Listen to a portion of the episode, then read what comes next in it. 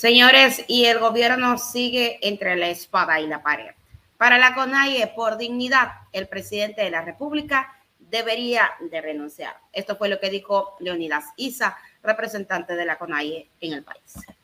En rueda de prensa, la dirigencia indígena encabezada por Leonidas Isa, presidente de la CONAIE, se mostró complacida con el triunfo del no en la consulta popular, porque eso representa que el pueblo se manifestó en contra del gobierno y su proyecto político. Además, que da cuenta de que la resistencia de los pueblos y nacionalidades indígenas se hizo sentir en las urnas con su voto de rechazo a las ocho preguntas que proponía el presidente Lazo. ISA rechazó el anuncio del Consejo Nacional Electoral de revisar las 64 mil actas del referéndum e hizo un llamado a los vocales del máximo organismo rector del sufragio para que respeten el pronunciamiento de los ecuatorianos en las urnas, que fue mayoritariamente en contra de la consulta popular. Asimismo, Isa dijo que la Asamblea no tiene legitimidad para pedir la destitución del presidente Guillermo Lazo, porque no hay legisladores que han convertido al Parlamento en una cloaca.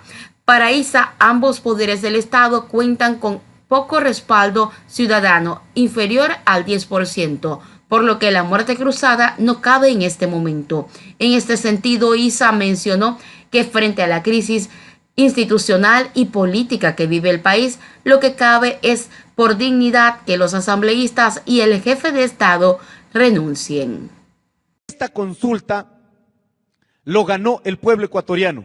Y aquí queremos decir, en ese no, en esas ocho preguntas que dijo no, también incluye nuestros territorios que están tremendamente afectados, agredidos por la gran minería. Y no solo por el gobierno de Lazo, el gobierno de Moreno, los anteriores gobiernos, los que han instalado la minería a gran escala como política de Estado desde 1994. A eso también se dijo no en esta consulta popular.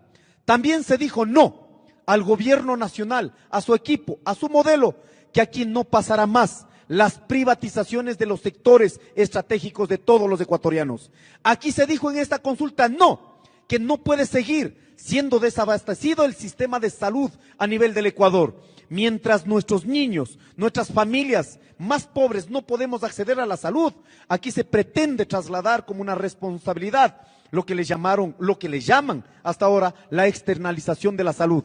Eso se llama formas de privatización. A esto también la hemos dicho que no.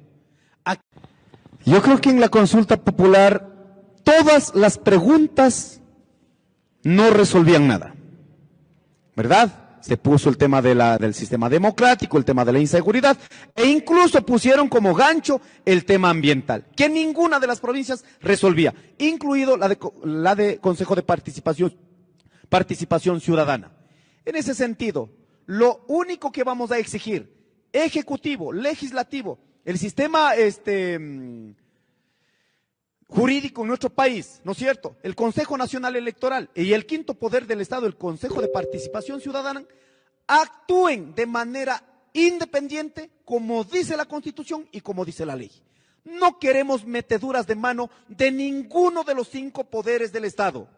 Por lo tanto, vamos a pelear con el que sea, deben garantizar la independencia de funciones ningún poder del Estado puede estar para favorecer a ningún actor o actores en este sentido. Por ello, estaremos vigilantes, estaremos atentos cómo van desarrollando, que no queremos que se convierta, como se ha convertido ahora la justicia ecuatoriana, el sistema jurídico en este país, convertir las luchas legítimas de los ecuatorianos, convierten en delitos, convierten en, algo criminal y nos criminalizan, nos estigmatizan. Eso jamás lo vamos a aceptar. Si estamos luchando es porque están agrediendo nuestros derechos. En ese sentido estaremos vigilantes.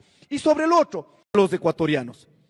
Y bueno, y finalmente sobre las vías jurídicas, ya lo hemos dicho, muerte cruzada, puede ser, ¿no es cierto?, destitución o renuncia, o también puede ser la expresión popular en las calles. Cualquiera de ellas son legítimas y son en este caso, democráticas, garantizadas jurídicamente.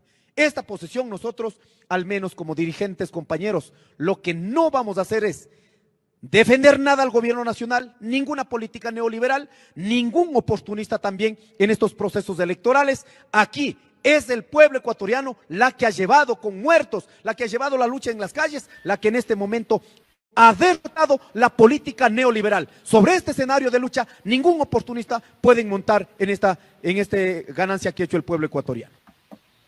Allí quedan, señores, fueron las declaraciones de Leonidas Isa, representante de la CONAIE, quien dice que no van a apoyar en ningún momento al gobierno nacional.